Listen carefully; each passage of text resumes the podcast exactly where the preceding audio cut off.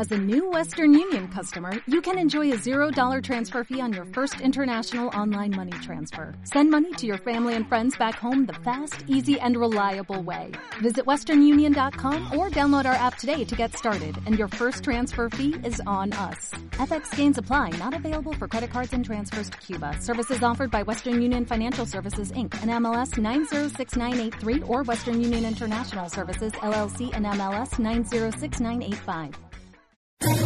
¿Quieres especular en la bolsa de la mano de un profesional? Operativadax.com. Recibe al momento en tu móvil las compras y ventas que realiza Alberto Iturralde sobre el índice DAX. Nunca ha sido tan sencillo ganar en bolsa. Operativadax.com.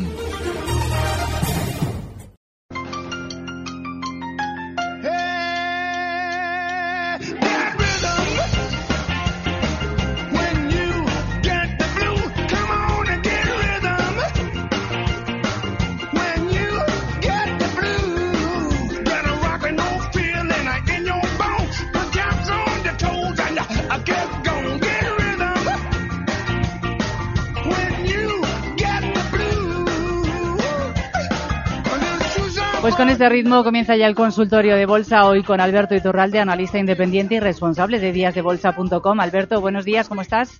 Muy buenos días, fenomenal.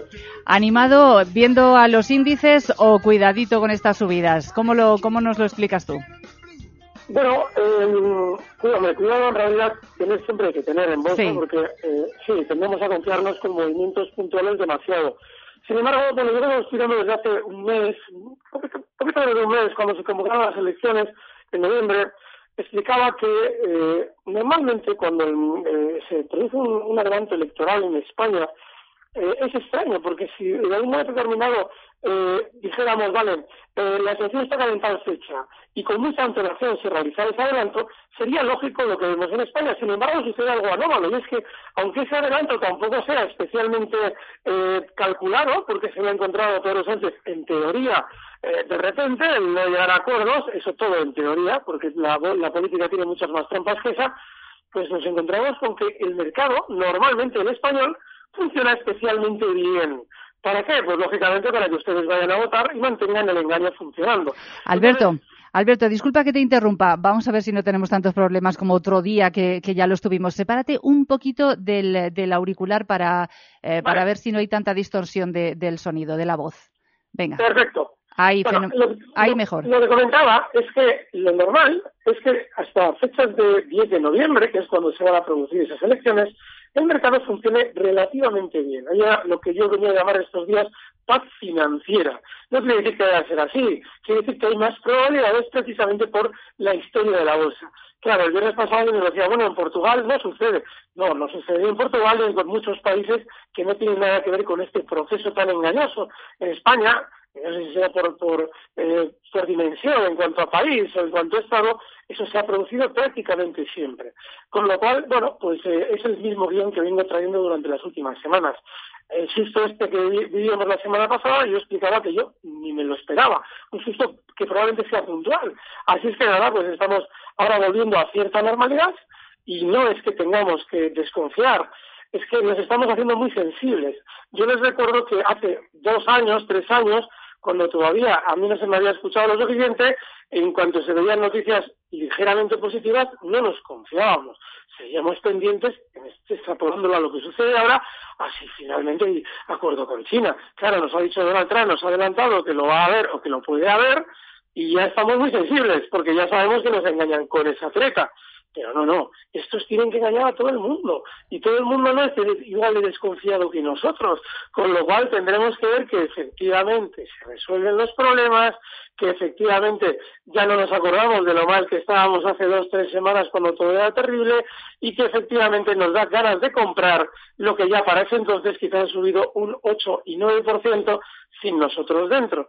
Con lo cual el hecho de que se estén anticipando noticias positivas en torno a la crisis comercial no es relevante todavía. Se tienen que dar las noticias, no los adelantos. Muy bien, pues seguiremos eh, muy pendientes, por tanto, de esas noticias. Eh, vamos a comenzar eh, con las consultas. Esta nos la enviaba muy tempranito Isabel. dice, buenos días, señor Iturralde. ¿Podría analizar ACS? Dice que las tiene compradas a 39,29. Y también Santander con pérdidas. ¿Piensa que hasta las elecciones podrían subir?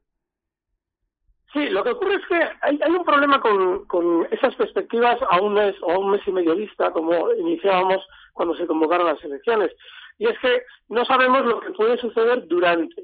¿Vale? Ese es el problema.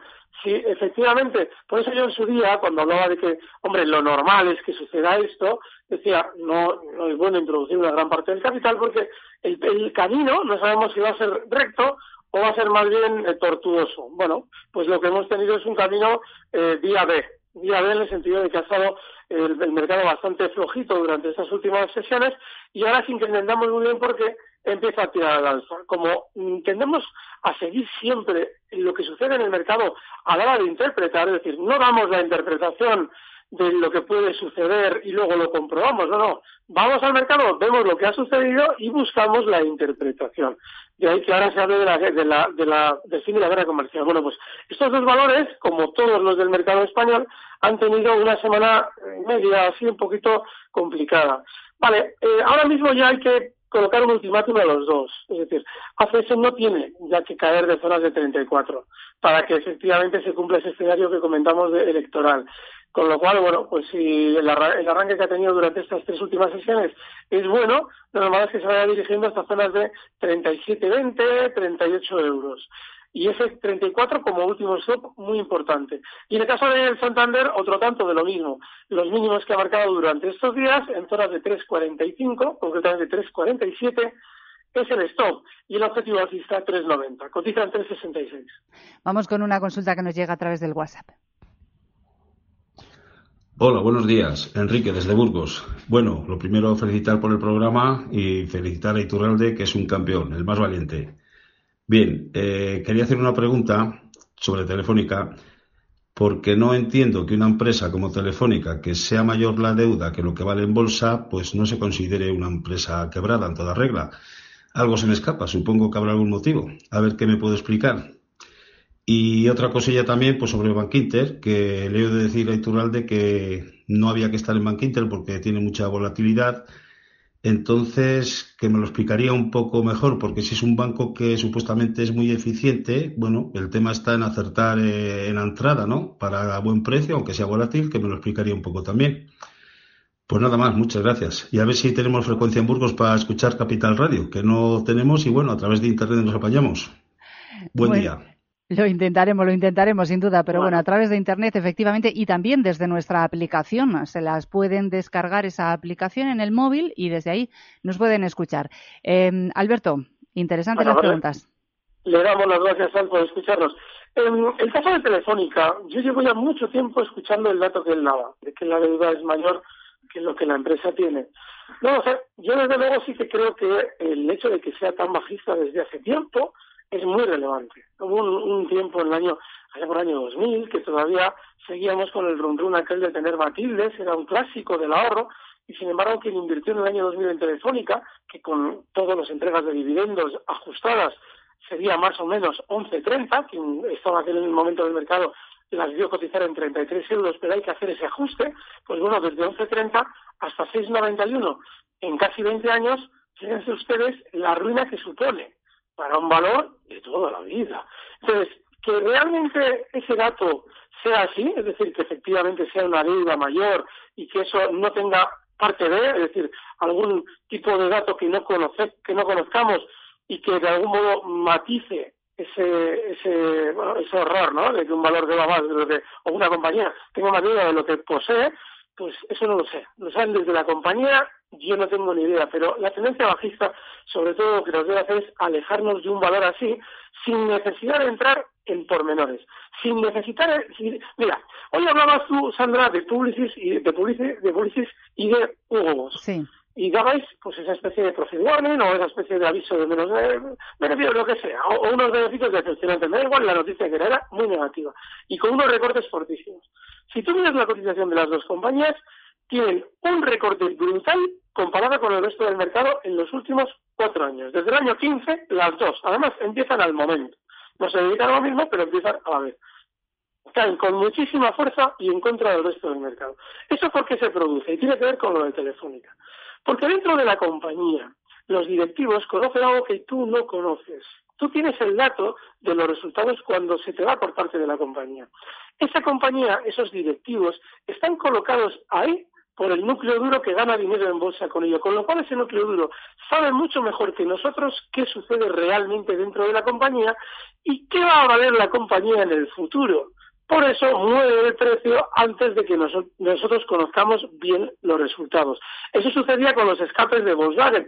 Hay un documental maravilloso en Netflix que te va dando las fechas de toda la trampa de los famosos escapes de Volkswagen. Bueno, pues si tú te vas a la cotización, verás que la cotización caía ya mientras estaban produciendo las reuniones internas para ver qué hacían con el escándalo de los escapes que se iba a conocer más adelante. Bueno, pues las automovilísticas tienen una caída previa mucho mayor a lo normal antes de que se conociera el escándalo, porque desde dentro ya estaban tumbando el valor sabiendo que eso iba a generar problemas. Bueno, pues en Telefónica sucede lo mismo, lleva cayendo 20 años sin lógica y eso obedecerá probablemente a alguna razón estructural que nosotros no, no conocemos. Albert, sí, a ver, no es que sea un mal banco, es que es muy volátil porque en su día entró en, bueno, en nuestras vidas con aquello de la banca por Internet, desde el año 2000. Y ya desde el año 2000 fue un valor especialmente volátil. Con lo cual, no es una cuestión de que no se pueda tener. Si la banca en general va a subir, Bank Inter va a subir. Pero, ojo, hay que entender que los vaivenes van a ser muchísimo mayores. 5,89 ahora mismo y el stock tiene que estar en 5,45. El objetivo alcista, 6,30. Eh, saludamos ahora a Javier, que nos llama desde La Rioja. Javier, buenos días. Buenos días eh, y muchas gracias por dejarme preguntar. Y también un saludo, por supuesto, para Alberto Iturralde. Y para ti también, claro. Gracias. Eh, mira, bueno, antes de preguntar eh, lo que ha dicho este señor de Telefónica, de, de porque no entendía y tal, pero sí, sí es muy fácil de entender. Eh, Telefónica tiene una deuda de 40.000 millones y gana 4.000 millones al año. Y la deuda es gratis. Pero si es que a mí me mandan una cuenta de crédito al 1,50, si es que ahora mismo te financias gratis, entonces mientras ganes dinero y puedas pagar la deuda, lo malo es que no ganes dinero, no hay ningún problema. Bueno, eso quería decir el señor. Eh, mi pregunta para Iturralde es la siguiente. Bueno, tengo dos preguntas muy, muy breves. Eh, tengo un futuro, un futuro que me quedé ayer, que ayer me pasó una cosa increíble, tenía varios, fui cerrando y me quedé uno sin quitar, afortunadamente, me he dado cuenta hoy, esta mañana, y lo tengo en 8.990. Y estaba pensando, porque claro, entiendo que la resistencia sería 9100, pero no sé, a ver si como anuncien lo de los chinos y tal, esto igual te pega una subida. Entonces, bueno, quería preguntar a de la resistencia inmediata del IBEX y luego por un valor que sé que no le gusta nada, que está muy lateral y tal, que es así, le gano 10 céntimos, pero parece que, que parece que está yendo hacia arriba y parece que igual esta vez podría romper ese lateral digo parece, pero pues, lleva estrellándose, estrellándose. Ya sé que no le gusta nada de Turalde, pero bueno, a ver, a, ver qué, a ver qué nos dice. Muchas Muy bien, gracias. gracias. un buen fin de semana. ¿eh? Igualmente, gracias Javier. Alberto. Pues, en el libro rápido, el eh, sí, justo donde está, tiene la resistencia, en esa zona 9130, ¿vale? Con lo cual no habría que esperar los 9.100 lógicamente los ha superado ligeramente, esa zona 9.130, estoy hablando del índice, lo digo para que todos nos puedan seguir con respecto a las, referencias. Y el caso de SACIR, pues sí, parece, pero efectivamente, como bien dices tú, parece, tiene que romper. Así es que, nada, el parece no nos sirve. Es importante tener en cuenta esa lateralidad, tiene un valor que no ha hecho absolutamente nada relevante en los últimos años, con lo cual resistencia en zona 250 y ahí, aunque parezca, hay que plantearse si salir. Pues vamos con otra consulta a través del WhatsApp. Vamos a escucharla. Hola, buenos días. Señor Iturralde, eh, estoy con pérdida en Safran y en Abot. Eh, ¿Me las podría analizar y aconsejarme si deshacerme o piensa que eh, van a seguir subiendo con el tiempo? muchísimas gracias y buen fin de semana. Vale, pues ahí tenemos a CIR y Abbott. O sea, Safir, no, perdón, Safran, Safran. Safran sí. es un valor que eh, está exactamente igual, lleva exactamente igual el último mes.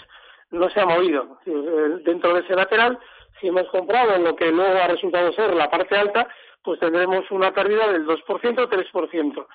Bueno, es un valor de tendencia alcista a largo plazo fantástico. Yo he hablado muchísimas veces de él y es un precio que yo creo que hay que tener en cartera si especulas también en bolsa europea. Hay que recordar que durante los últimos meses la bolsa española ha sido especialmente decepcionante y eso lógicamente nos lleva a tener que mirar un poquito para Europa a ver si hay cosas interesantes.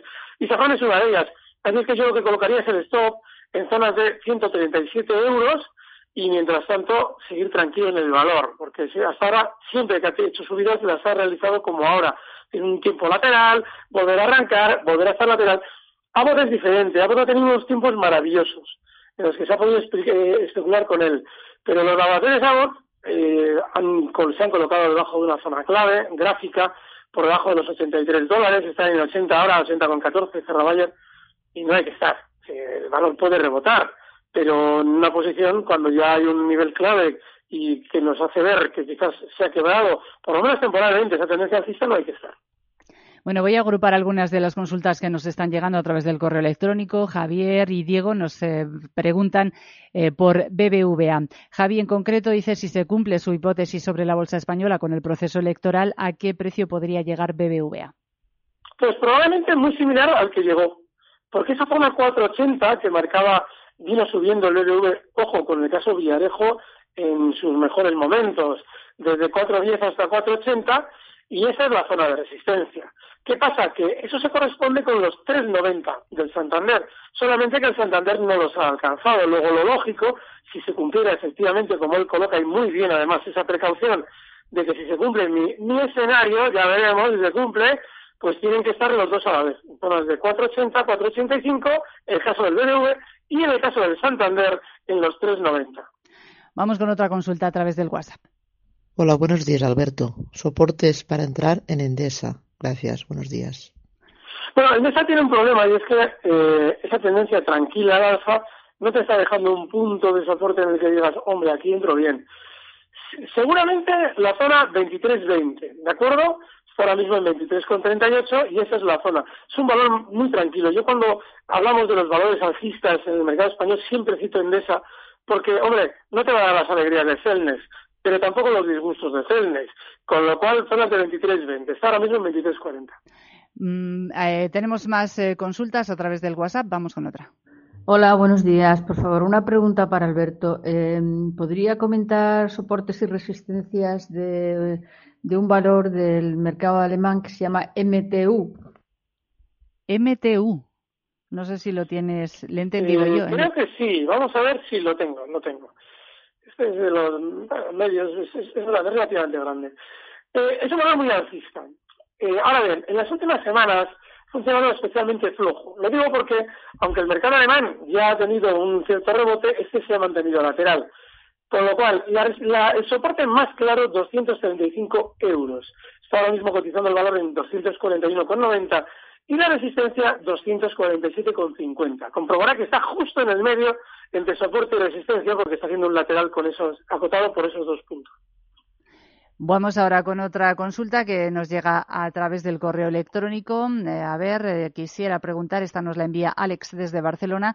Quisiera, quisiera preguntar para entrar en IAG, Adidas y luego otra empresa que yo creo que se llama CABK. Pero bueno, pues, eh, si nos queda... un momentito, repíteme eso de CA, perdón. CABK. ¿D de Dinamarca? no, B, B de bebida, por ejemplo. De Barcelona. CAB. CABK. ¿No sí. hablando de CaixaBank? Ah, pues probablemente. Pues igual. Vale. No lo sé, no eh, lo sé. Muy bien. Bueno, el caso de, de IAG eh, se, está, se está dirigiendo y además eh, con relativa fuerza a una zona muy importante de resistencia.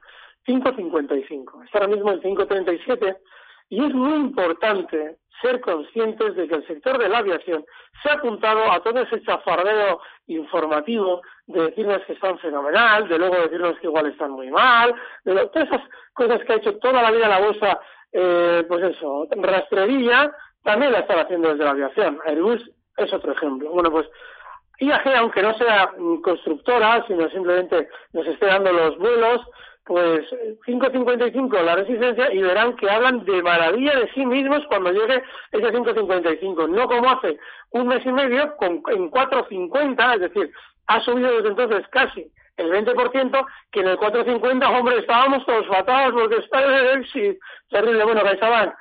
CaixaBank, por lo normal, es que rebote algo más, hasta zonas de eh, seguramente 2.50, está ahora mismo en 2.42. Y el caso de eh, Adidas. Bueno, Adidas, ojo, porque esto es un poquito lo que comentamos en ocasiones con valores que han aumentado su volatilidad que sigue muy alcista, pero cuidadito con intentar poner en cascabel a un gato que ya empezaba a moverse con un nerviosismo enorme. El soporte de Adidas es 266, cotiza en 278 ahora y se dirige o parece dirigirse a esa zona de máximos en 290, 290 euros. Cuidadito con la volatilidad de Adidas. Vamos rapidísimo, Paco, desde Valencia, breve o no entra. Buenos días. Eh, eh, buenos días, eh, muchas gracias por dejarme intervenir y enhorabuena a todos por el programa. Quería preguntarle a don Alberto sobre Pernod Ricard y sobre Luis Vuitton. estos últimos comentarios que han hecho sobre Luis Vuitton no he tenido ocasión de oírlos últimamente y no sé si ha alterado en algo las perspectivas de, de esta acción. Muchas gracias. Gracias a usted, Paco. Rápido, Alberto, que nos quedamos sin tiempo. Pues eh, bien, Louis está muy bien, está volviendo de nuevo a esa zona de máximos en 380 euros y he explicado en muchas ocasiones que este valor cuando hemos tenido recorte, y lo recomendaba yo hace dos tres sesiones, cuando hemos tenido ya un recorte en el mercado, pues viene bien entrar, sobre todo si lo hace desde el soporte, es decir, que lo hemos tenido apoyándose en zonas de 345 durante un tiempo, pues ahora lo tenemos rebotando ya en 376 en dos sesiones y nada, pues hasta zonas de máximos, es lo más normal. Y el caso de Pernod Ricard, ese es un precio que también está muy alcista, ahora estos días a más volátil, un poquito delicado, y hombre, el soporte en 166, cotiza en 170 y la resistencia en 175 euros. Alberto, vamos, vamos, que me quedo sin voz. La última, el minuto de oro que nos has seleccionado para hoy. Es gracias a un oyente que hace unos días nos preguntaba por Taiwan Semiconductors. Es un valor del mercado americano que está muy fuerte al alza y que seguramente durante las próximas semanas veamos cotizar claramente por encima de 50, luego niveles de 52. Está ahora mismo en 48,90 y el objetivo alcista sería 52 y nuestro stop para Taiwan Semiconductors en 47,70 bueno, quedamos con ese consejo. Alberto Iturralde, analista independiente, responsable de díasdebolsa.com. Gracias, eh, como siempre. Buen fin de semana. Gracias, un fuerte abrazo.